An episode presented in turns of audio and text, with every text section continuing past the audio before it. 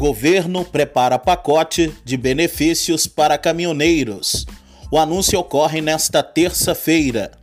O governo federal decidiu lançar um pacote de benefícios para os caminhoneiros, que inclui vouchers para amenizar efeitos dos reajustes do diesel, linhas de crédito e até um programa de renovação de frota, segundo o jornal O Globo. O anúncio das medidas ocorre nesta terça-feira em cerimônia no Palácio do Planalto. Acesse www.blogdobuião.com.br. Aqui a notícia não para.